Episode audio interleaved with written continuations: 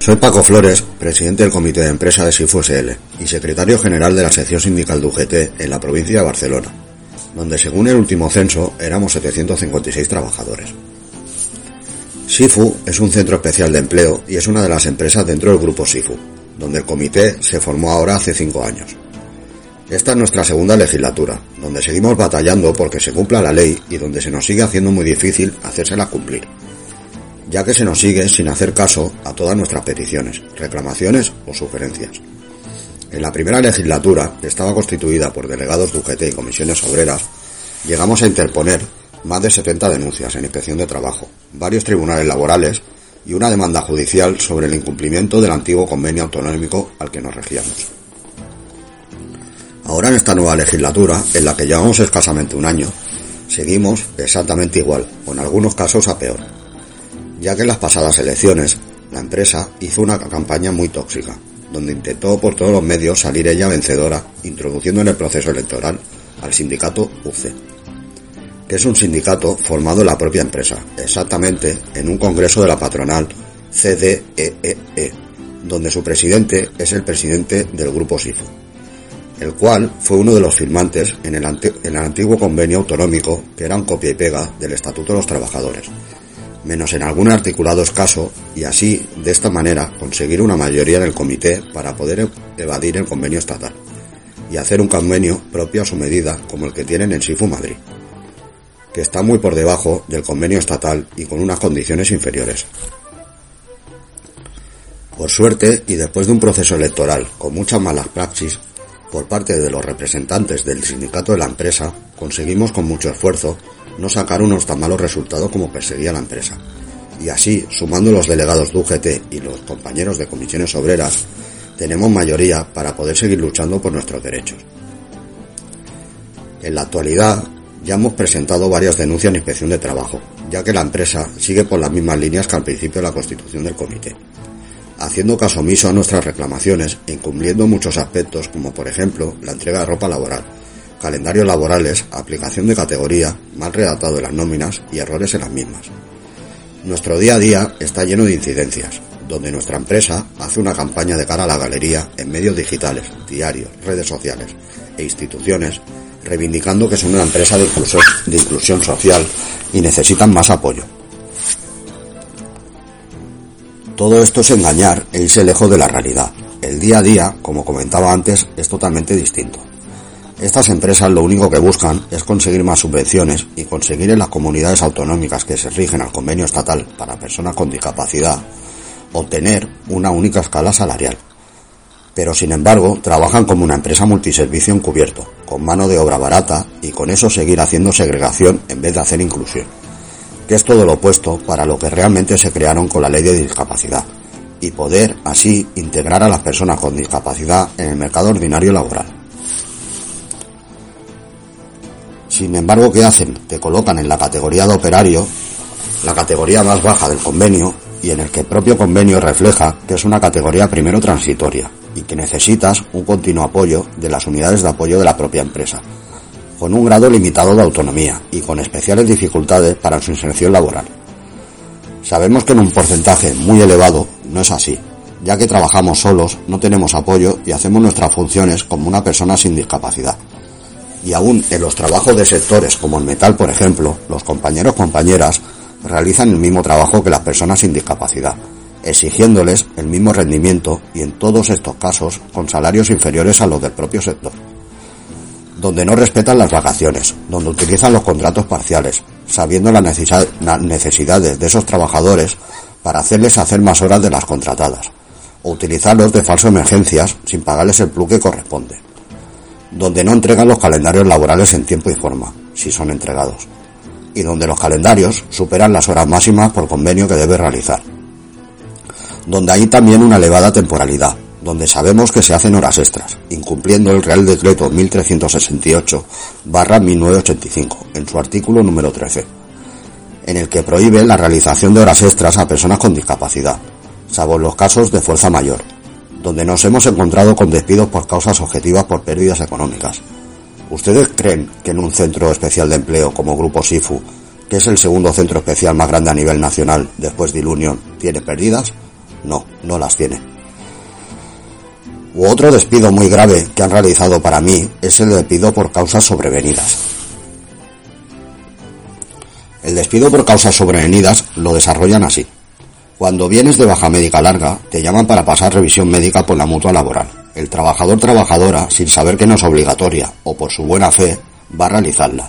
Y después se encuentra con un informe de la mutua con alguna limitación, que le, que le limite realizar alguna de las tareas encomendadas en su trabajo. A consecuencia, la empresa alega esas limitaciones, que no tiene un puesto de trabajo diferente para ofrecerte y te despide. Esto es intolerable, ya que la obligación de estos centros especiales de empleo es adaptar tu puesto de trabajo, y si has tenido algún empeoramiento en tu discapacidad, que por cierto en algunas ocasiones son derivadas de las exigencias y los fuertes ritmos que se nos exigen en nuestros puestos de trabajo, sería buscar otro puesto alternativo para tus nuevas necesidades como discapacitado. Y en estos centros, como Grupo SIFU, que tienen una infinidad de servicios porque es indignante que le hagan ese despido al trabajador y al mismo momento estén ofertando puesto de trabajo. Y lanzo una pregunta. Si yo como persona con discapacidad en el mercado ordinario no me quieren y no me queda otro remedio que buscar trabajo en un centro especial de empleo, pero a la misma vez, una vez que he conseguido trabajar en un centro especial de empleo, me hacen un despido de esta índole, ¿dónde busco trabajo? Todo esto que he relatado es mi experiencia personal en un centro especial de empleo y en la empresa a que pertenezco. Y podría seguir con un sinfín de irregularidades que suceden en el día a día. Creo que necesitamos un apoyo de las instituciones, que es donde está la raíz del problema, ya que ellas son las que deberían supervisar las subvenciones que realizan. No, puede ser que les lleguen reclamaciones, te hartes de interponer denuncias y las administraciones sigan mirando hacia otro lado. Sin ir más lejos, el año anterior hicimos concentraciones en la puerta de la empresa, donde se hicieron ecodiarios y televisiones locales. Nos, manifestamos la famosa Galaín que organiza Grupo SIFU. Y por último, el sector de la discapacidad se manifestó en las puertas del Parlamento de Cataluña, entregando un manifiesto al presidente de la Generalitat. Pero sí, siguen sin escucharnos y entrar a revisar los centros especiales de empleo. Estos centros especiales de empleo reciben cuantiosas subvenciones, primero como entidad si tienen más de un 70% de la plantilla con discapacidad,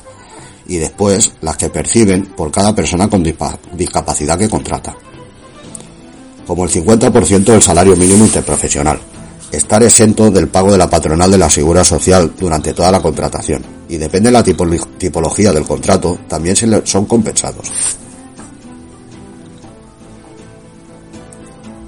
Se han beneficiado de la regulación que hubo hace unos años en las ETTs y aprovecharon la coyuntura para hacerse más grandes y fuertes, entrando en todos los sectores habidos y por haber en el mercado laboral, ofreciendo una mano de obra barata, donde el mercado ordinario con sus empresas contratan a un centro especial de empleo, cumpliendo con la LISMI que dice que en empresas de más de 50 trabajadores tiene que haber un mínimo de un 2% de trabajadores con discapacidad, y de esa manera está cumpliendo con la ley. Pero la realidad es que las empresas les sale más barato un trabajador con discapacidad que una persona sin discapacidad, porque los centros especiales de empleo a sus trabajadores no les pagan en el convenio del, el convenio del sector, sino a razón de un convenio inferior, donde sus tablas salariales son muy inferiores al salario mínimo interprofesional. Y así los centros especiales de empleo se benefician de esas contrataciones, al ser mucho más baratas que otras empresas del sector, haciendo una competencia desleal por todas esas subvenciones que os he comentado anteriormente. Estos centros especiales de empleo realmente deberían hacer otra función. Deberían ser un trampolín para que una persona con discapacidad llegue a formar parte del mercado ordinario y así poder reintegrarlos en un mercado ordinario que cada vez hace menos contrataciones directamente de personal sin discapacidad. Pero esos centros especiales de empleo, cuando entró en vigor el Convenio Nacional de la Discapacidad, lo que hicieron es cambiar sus estatutos para hacerse llamar empresas de inserción social, para así ampararse en el artículo 29 de dicho convenio y evitar abonar al trabajador como según refleje el convenio del sector. Esto para mí es una perversión en toda regla, ya que así se sigue segregando al trabajador con discapacidad, cuando hacemos el mismo trabajo que una persona sin discapacidad y en muchos casos incluso superior. La inclusión de personas con discapacidad en el mercado laboral es algo imprescindible para avanzar como sociedad, No pueden seguir mirando para otro lado las instituciones y solo salir a escena el día de la, de la discapacidad, el 3 de diciembre, o para hacerse la foto. Porque claro, vende mucho y le da muchos puntos. Basta ya de hipocresía, por favor. La inclusión real es que cualquier persona con discapacidad pueda trabajar en, igualdad de condiciones. Pero hoy en día nos encontramos muchas personas del colectivo de la discapacidad, por desgracia, en situación de pobreza o sumergidas en una exclusión social. Todo esto se mejoraría cambiando muchas leyes, ya que se quedaron muy desfasadas y haciendo un control exhaustivo de las subvenciones que, reciben estas llamadas ONGs o Centros Especiales de Empleo. Realmente las personas que deberían dar voz y que se contara con ellas son las personas con discapacidad. No puede ser que veamos por todos los estamentos habidos y por haber a estas asociaciones presididas por directivos de centros especiales de empleo o ONGs solicitando en pocas palabras más subvenciones cuando sus empresas lo único que hacen es segregar a las personas con discapacidad. Se necesitan más auditorías externas, pero claro, sin previo aviso a la empresa, ni en que sus resoluciones no tengan consecuencias. Al igual que más inspecciones de trabajo sorpresa, porque me parece muy extraño, por denominarlo así, que haya centros especiales de empleo que, por, con infinidad de denuncias no se les investigue, para saber del porqué de todas esas denuncias e irregularidades. Para cerrar todas estas palabras que os acabo de relatar, desearía que el mundo de la discapacidad primero tuviera más unión y representatividad